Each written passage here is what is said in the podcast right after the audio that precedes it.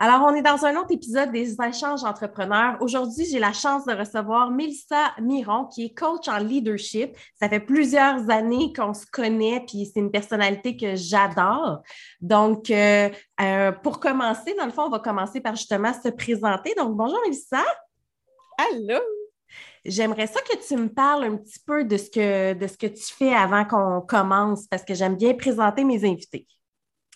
Ben, comme tu l'as dit, je suis coach en leadership, particulièrement le leadership personnel, c'est-à-dire euh, être capable de développer notre plein potentiel, de se sentir un peu plus aligné, de développer nos compétences personnelles pour mieux gérer nos business, être de meilleurs entrepreneurs, meilleurs étant plus vrais, plus mm-hmm. intègres. Donc, depuis 2013 que j'ai ma pratique de coaching, euh, j'ai le bonheur aussi d'animer des retraites, différents événements, des groupes mastermind. Et euh, particulièrement, j'aime adresser tout ce qui a trait à comment on peut devenir un peu plus vrai envers soi-même. Parce qu'on sait, l'authenticité aujourd'hui, c'est ça qui fait en sorte que les gens vont travailler avec nous-mêmes plutôt qu'avec quelqu'un d'autre. Fait que ça fait partie des éléments qu'on n'a pas le choix de, de garder. De toute façon, on ne peut pas être quelqu'un d'autre. Ben exactement. Puis je pense que trop souvent, on va associer l'authenticité à la spontanéité, à faire les choses un petit peu euh, raw, tu sais. Mm-hmm. Alors que l'authenticité, c'est d'être le plus fidèle à l'original. Mm. Donc, être le plus fidèle à soi, à notre personnalité, euh, qui est vraiment plus intrinsèque, euh, puis de se permettre d'être un petit peu plus dans, dans ce qui nous définit en tant que tel que ce qu'on pense que les gens aimeraient percevoir de nous-mêmes. Hum.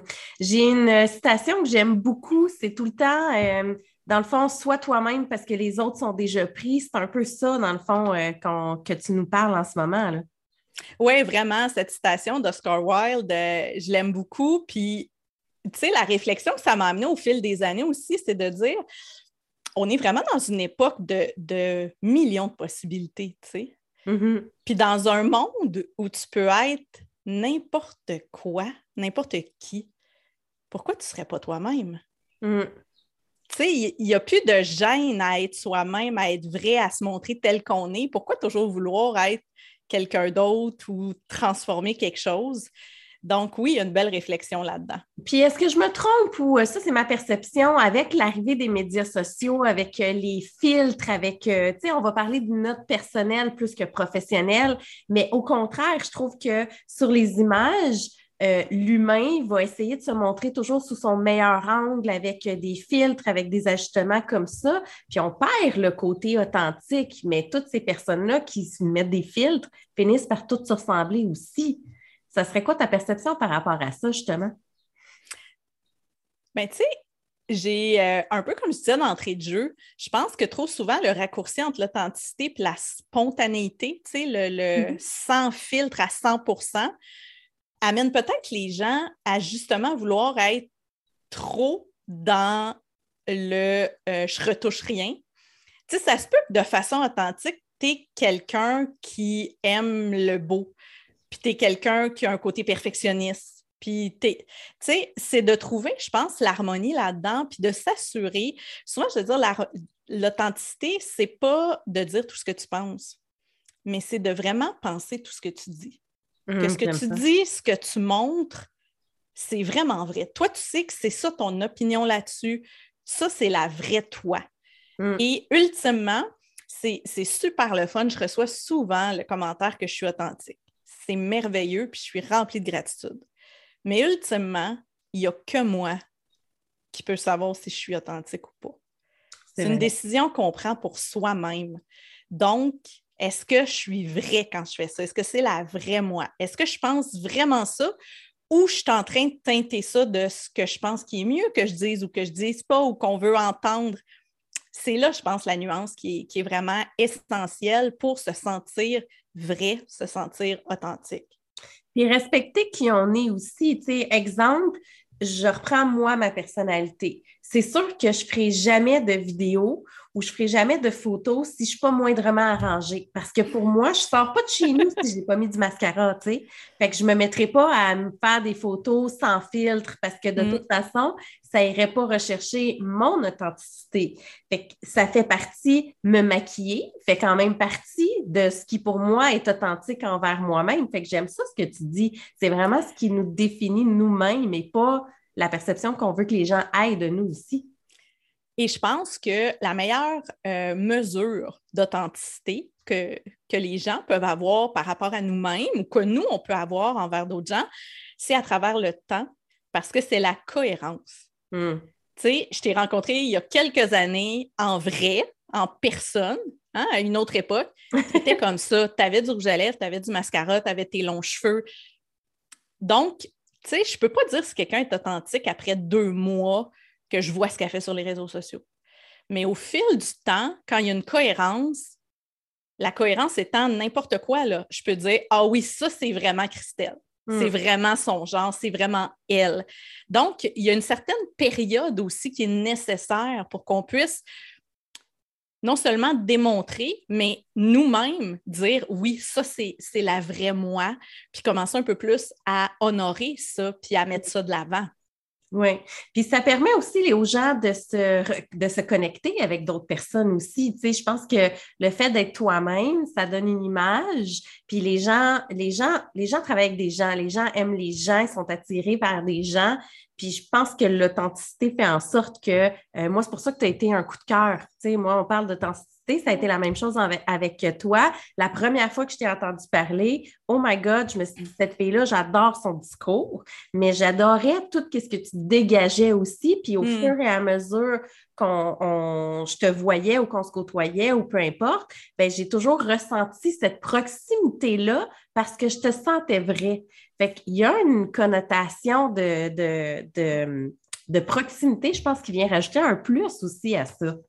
Oui, vraiment. Puis, comme tu le disais, c'est souvent une combinaison de petites choses ici et là qui vont nous amener à dire OK, cette personne-là est vraie. Puis c'est beaucoup dans l'énergie. Au mm. niveau de la communication, on sait que la, plus grande partie de la communication, ce n'est pas ce qui est dit, c'est tout le non-verbal. Mm. Je pense que ça transparaît dans une marque, dans une personnalité aussi, parce que quand c'est vrai, oui, ça revient fréquemment c'est ça qui est le plus présent. Et c'est un peu la preuve qui se donne à travers différents éléments sans que ce soit conçu dans ce but-là d'avoir l'air authentique. Mm. Je pense qu'il n'y a rien de moins authentique que quelqu'un ou une marque qui veut tout faire pour être authentique. Oui, ça c'est clair, ça finit par transparaître. Mais toi, tu aides les gens, dans le fond, tu les guides un peu vers euh, cette direction-là aussi, à mieux comprendre qui ils sont. Bien, je crois vraiment qu'avant de vouloir devenir, on parle souvent de se transformer, de devenir. Mm-hmm. Moi, je dis souvent le petit emoji, les yeux en l'air, quand j'entends devenir la meilleure version de soi-même. Oui, c'est la classique que j'entends. Oui, on veut devenir, devenir, devenir. Mais si tu veux juste te transformer puis avancer, tu peux t'en aller n'importe où. Je pense que la première étape, c'est de revenir. Revenir à toi. T'es qui, toi? Puis de reprendre une mesure, d'actualiser, tu sais. T'es-tu encore tel qu'on t'a défini quand tu avais 10 ans, 15 ans, 20 ans? T'es qui, toi? Puis là, à partir de ça, on peut dire, y a-tu des choses que tu aimerais modifier là-dedans? Que tu penses que tu aurais intérêt à explorer, évoluer? Mais tout d'abord, c'est vraiment le retour à soi qui permet ensuite de rouvrir le champ de toutes les possibilités pour être en alignement ensuite de ça, à partir de qui je suis, vers où je veux aller. Sinon, mm-hmm. ben, c'est un peu comme de mettre le GPS, euh, comme s'il y avait un mode shuffle sur le GPS, là. Random, amène-moi n'importe où. bon, on veut se devenir, se transformer, devenir, devenir, devenir, mais devenir quoi? Pourquoi? Pour qui?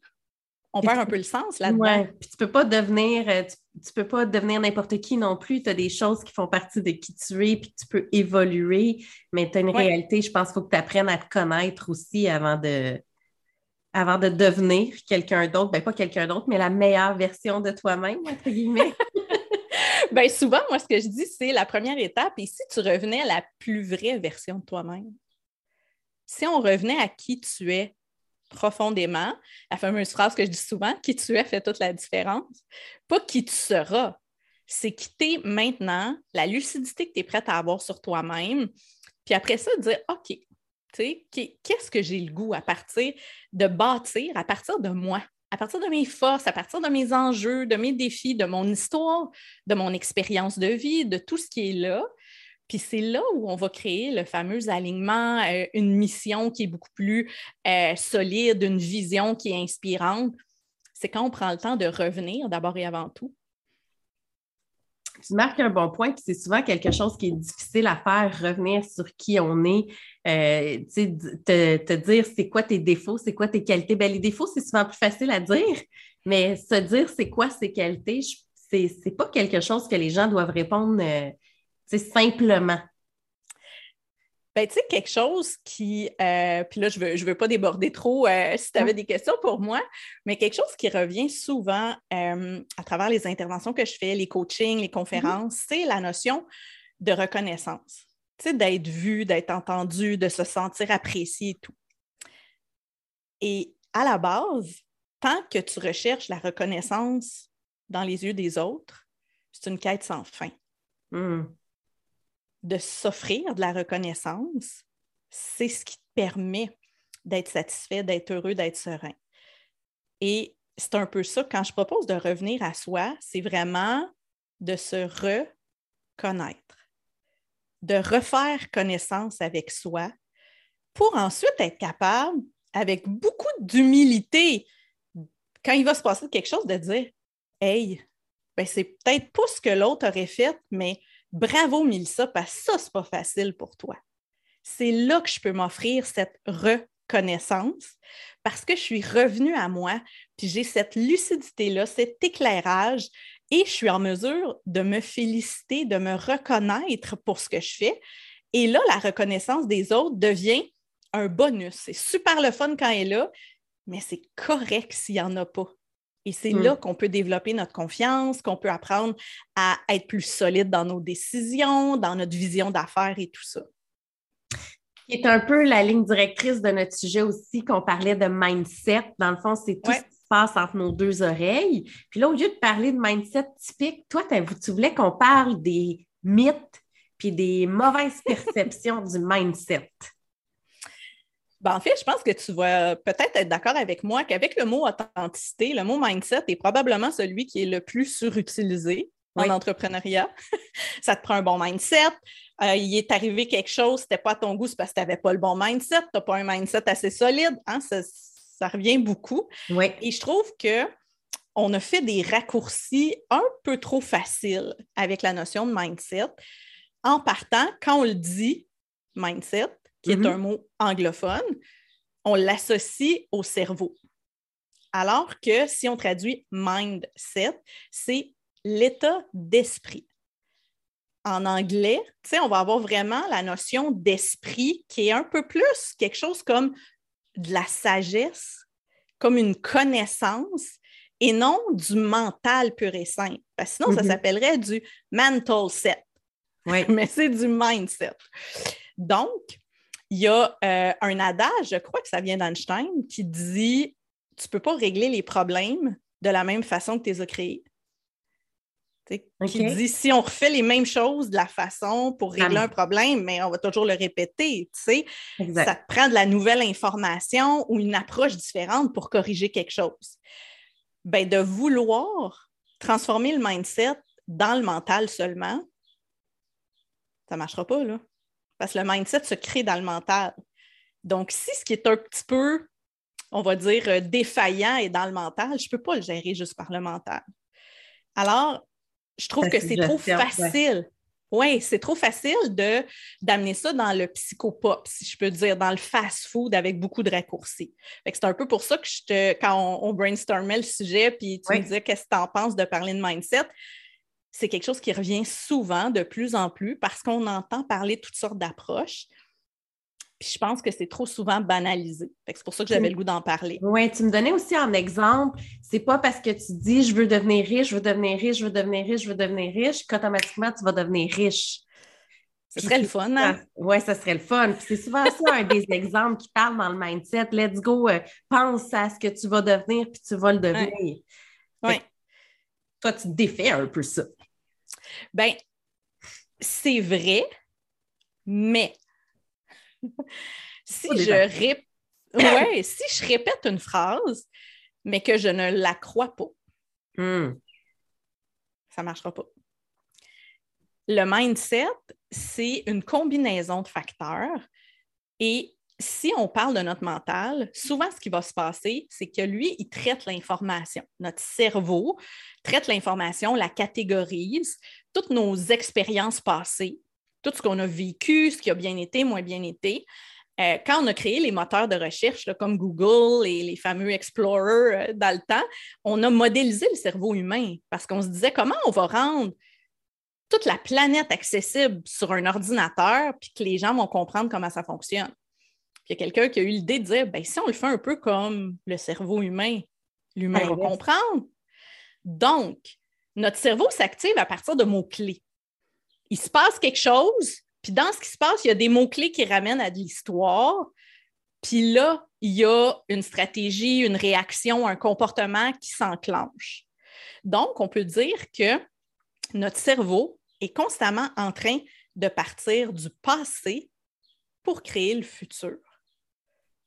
Hmm. J'avais jamais vu cette perception-là, puis j'aime vraiment la comparaison avec Google. Donc, c'est un peu comme si je recherche quelque chose sur Google, il va me donner les résultats qui existent. Mais il n'y aura pas une petite phrase qui va dire Attention, il pourrait y avoir de nouveaux résultats qui n'existent pas encore.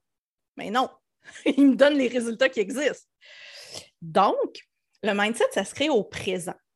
Parce que si je suis seulement dans la projection, je veux ça, j'aimerais ça dans le futur, je dis à mon cerveau, va chercher de l'information pour qu'on crée le futur. OK. Alors, le mindset, ce qu'on sait qui est le plus probant, c'est d'une part la répétition.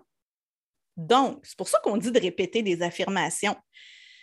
Mais là, c'est que si ça fait 23 ans que tu en répètes une autre, ça peut être long, longtemps avant que tu équivales ce même nombre de répétitions de la nouvelle phrase? Euh, tu pourrais-tu donner un exemple, mettons? Si euh, ça fait 22 ans que je me dis, ah, je vais prendre un super exemple, qu'a vécu? Moi-même. Pendant 20 ans de ma vie, mon discours mental était, je ne suis pas une fille du matin. Maudit que j'aille le matin. Je me couchais le soir en me disant, ah, oh, ça va être dur de me lever demain.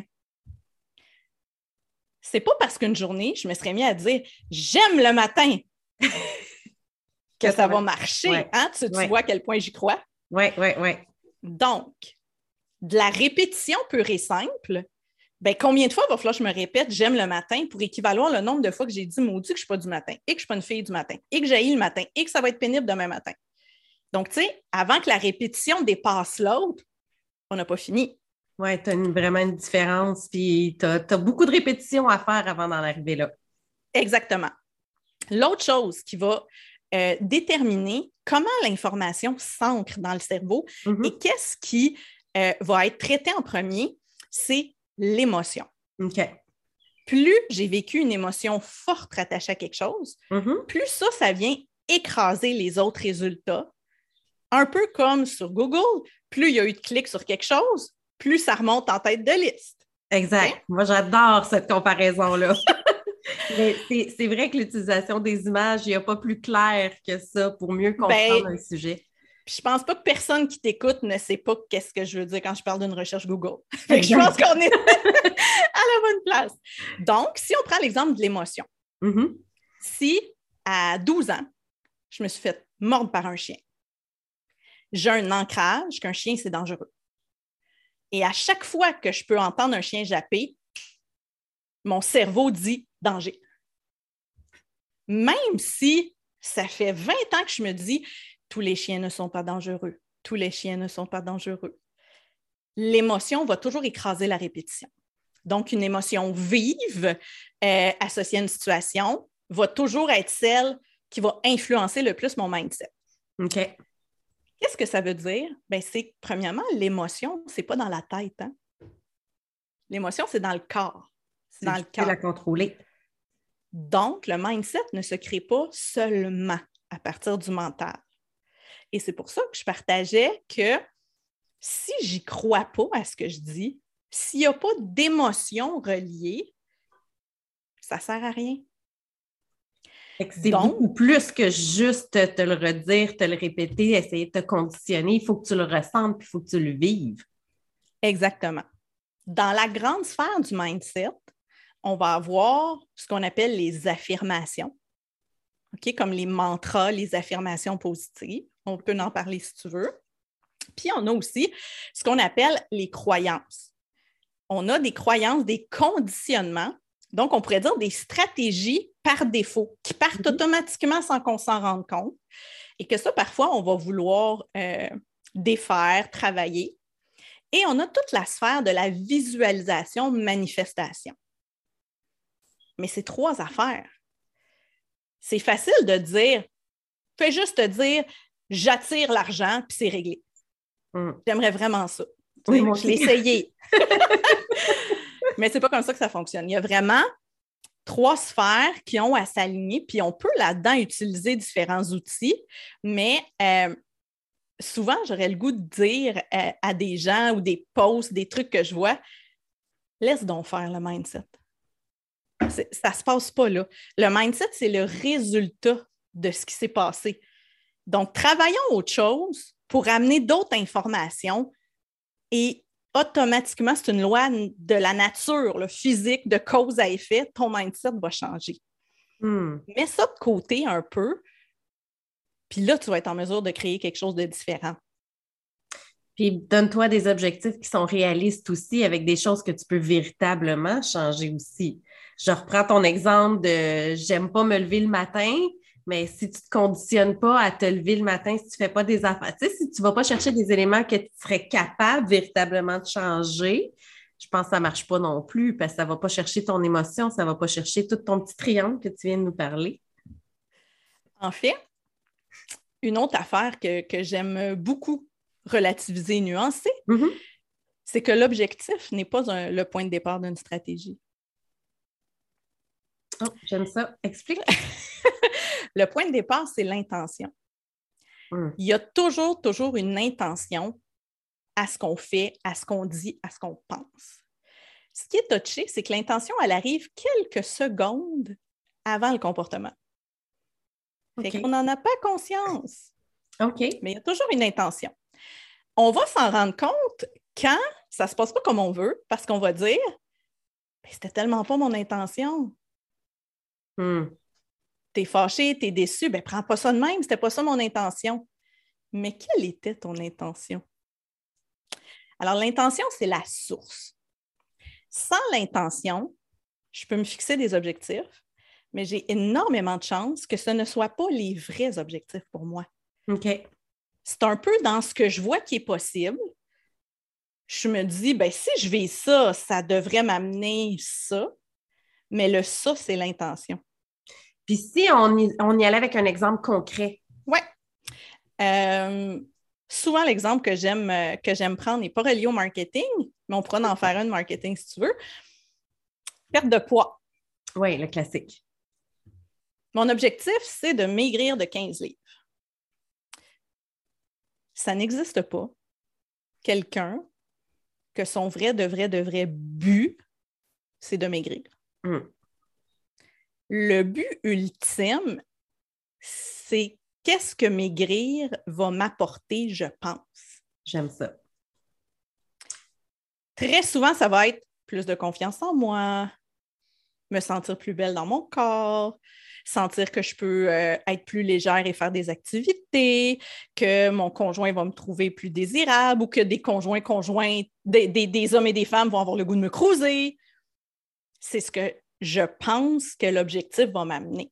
Hmm. Là, je comprends. Donc, quelle est mon intention? Me sentir bien dans mon corps. Là, ça vient rouvrir le champ de possible. Comment je peux me sentir bien dans mon corps? Ça pourrait être quoi mes objectifs? Peut-être maigrir 15 livres. Peut-être faire tel genre d'exercice. Peut-être faire une petite thérapie sur l'acceptation et l'estime de soi. Peut-être en parler à mon conjoint, comment lui me trouve, que ça rouvre le champ des possibles pour prendre mon vrai objectif à moi qui s'aligne à mon intention. Donc, dans mon exemple, quand je dis que je n'aime pas le matin, puis tout ça, si je me mets à dire j'aime le matin, puis j'y crois pas, puis ça. Moi, je me suis vraiment demandé, à un moment donné, là, j'étais comme tannée de ne pas aimer le matin. je me suis dit, mais qu'est-ce que j'ai le goût à la place? Puis là, j'ai réalisé que j'ai le goût que le matin, ce soit un moment agréable. Je suis tannée le matin de me réveiller fâchée, de me réveiller fatiguée, d'être bourru jusqu'à temps que je commence mes activités, de donc trouver que mon chum et mon fils sont bien trop high le matin. je suis comme tannée de me sentir comme ça. Puis là, je dis, OK, je veux me sentir mieux le matin. Là était ton intention. Exact. Et là, j'ai travaillé avec deux des aspects. Le premier, ça a été de les affirmations. Là, je me suis dit, OK, je suis tannée de dire que j'ai le matin, mais si je dis j'aime le matin, ça ne le fait pas pour l'instant. Qu'est-ce qu'il y a entre les deux? Tu sais, les fameuses nuances de gris, là. Mm-hmm. Ben là, ma phrase, ça a été j'apprivoise le matin. OK. Changement de perception, mais ça reste quand même dans les mêmes objectifs. Exactement. Fait que là, le soir, je me disais j'apprivoise le matin. Quand mon cadran sonnait le matin, je me disais j'apprivoise le matin. Donne-toi une chance, j'apprivoise. C'est nouveau. Et ensuite, j'ai travaillé avec la visualisation et l'émotion. Je me suis demandé comment je veux me sentir le matin. Je veux sentir que je fais partie de la famille. Et non, sacrez-moi patience, parlez-moi plus. je veux me sentir bien. Je veux me sentir entourée. Ça, c'était mes émotions. OK, mm-hmm. là, je touche à quelque chose, tu sais. Et j'ai fait deux, trois fois des petites séances de visualisation où est-ce que je m'imaginais me lever le matin avec, tu sais, le ah, c'est une belle journée qui commence. Puis je saute en bas de mon lit, tout, tout, tout, puis ça va bien. dans les films de Disney. Là. oui, mais quand je visualisais ça, ben, je le visualisais avec mes sens. Hmm. Avec l'émotion que je veux vivre. Ah, j'ai hâte, ça sent le café, je vais aller donner un bec à mon chum, je vais faire Là, si j'ajoute les émotions, des images et une affirmation qui soutient ça, qui n'est pas trop loin et qui ne me retient pas, qui soutient l'idée, pour moi, ça a été j'apprivoise le matin. Mm-hmm, mm-hmm. Là, il y a quelque chose qui se passe. Là, il y a du progrès qui va arriver. Mais carrément passer d'un extrême à un autre ou de rester seulement dans notre tête, de vouloir rationaliser quelque chose, ben c'est comme quand tu es en pleine panique parce qu'il s'est passé quelque chose, quand quelqu'un dit calme-toi, ça marche-tu? Rarement. en tout cas, COVID. C'est la même chose. C'est comme si, quand tu dis j'ai peur de manquer d'argent, j'ai peur de manquer d'argent, ou j'ai peur de manquer d'argent, j'attire l'argent. Ça fait-tu la job, là? Non.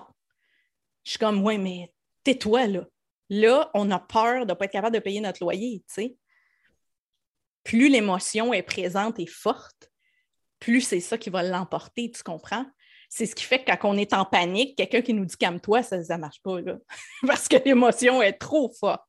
C'est là qu'on comprend que le wording, ce n'est pas suffisant. Il faut que tu le ressentes et que tu le vives. Il faut que tu fasses des actions aussi, j'imagine, pour transformer euh, un mode de pensée puis que tes émotions changent oui, bien souvent, euh, moi j'ai étudié en approche de coaching PNL, programmation neurolinguistique. Puis au fil du temps, j'ai été chercher d'autres euh, outils et, euh, sphères. mais au niveau de la PNL, on appelle ça les sous-modalités. C'est-à-dire que c'est important quand on veut transformer quelque chose, de s'assurer qu'il y a tous nos sens qui sont investis. OK. Donc, est-ce que je suis capable de voir ça? Est-ce que je suis capable d'entendre? Donc, souvent, les phrases vont servir à nourrir l'ouïe, de m'entendre répéter quelque chose, de le voir, c'est la visualisation. Mais après ça, toute l'émotion, elle est dans le corps. Est-ce que je suis capable d'avoir un ressenti? Est-ce que quand je pense à quelque chose, je suis comme ça, puis je suis capable de me voir qui s'ouvre? Est-ce que je me sens plus légère? Est-ce qu'il y a une odeur? Le sens qui a le plus de mémoire chez l'humain, c'est l'odorat. Peut-être que vous l'avez déjà vécu, tu as peut-être un souvenir, il y a une odeur qui embarque, tu dis ah! Ça sentait ça chez ma grand-mère. Ça me rappelle oh! si. Ça me rappelle si. Oui, c'est le sens qui a le plus de souvenirs. Le goût. Donc, c'est quand tout est investi que là, il y a une transformation qui s'opère. Parce que je donne de la nouvelle information au cerveau. Il n'est plus seulement en train de répéter quelque chose de façon machinale en pensant à d'autres choses. Il est en train d'analyser cette information-là. Puis où est-ce que je vais mettre ça? Puis là, il se rend compte qu'il n'y a peut-être pas de catégorie. Et que là, il y a des nouveaux résultats qui vont apparaître. Il y a une transformation qui s'opère. Donc, je ne suis plus en train de juste partir de ce qui a déjà existé, de ce que je connais, pour créer un futur à partir de juste ce que je connais. Donc, c'est à ça. Oui, c'est à ça que sert euh, réellement le mindset en tant que tel. OK. Fait que souvent, quand on parle de travailler son mindset, c'est pas simple non plus. Il faut que tu apprennes une étape à la fois comment tout changer ça, puis comprendre, puis aller dans, dans le passé, comme tu dis, pour comprendre pourquoi tes réactions sont comme ça, puis comment le changer. Fait que c'est si tu travailles sur soi-même. Je pense que le, si on peut dire l'ennemi en développement personnel, c'est l'empressement c'est le fait de chercher la pilule magique. L'élément facile qui ne prend pas de temps puis qui va m'amener des résultats.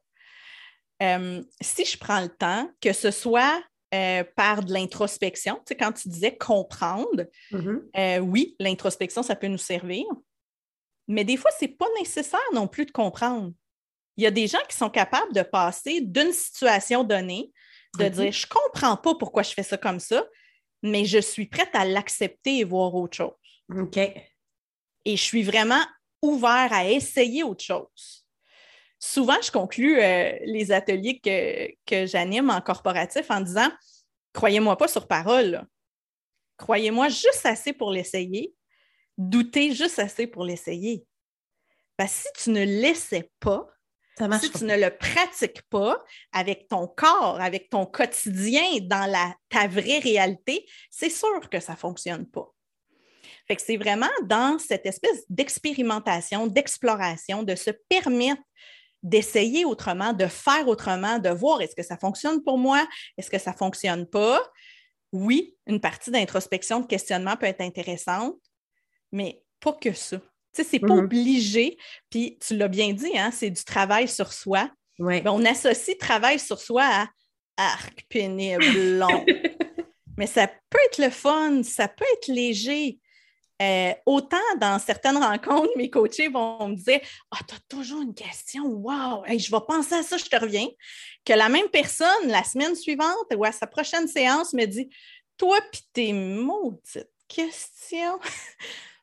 Mais c'est parce qu'il y a quelque chose qui se passe. Il y a de l'espace qui se crée, il y a de la perspective différente. Et la question, c'est ça. Ça ne mérite pas toujours la réponse, hmm. mais c'est d'aller semer quelque chose de différent qui va peut-être nous sortir des raccourcis, des chemins qui se font par défaut, de façon automatique sans qu'on s'en rende compte. Génial.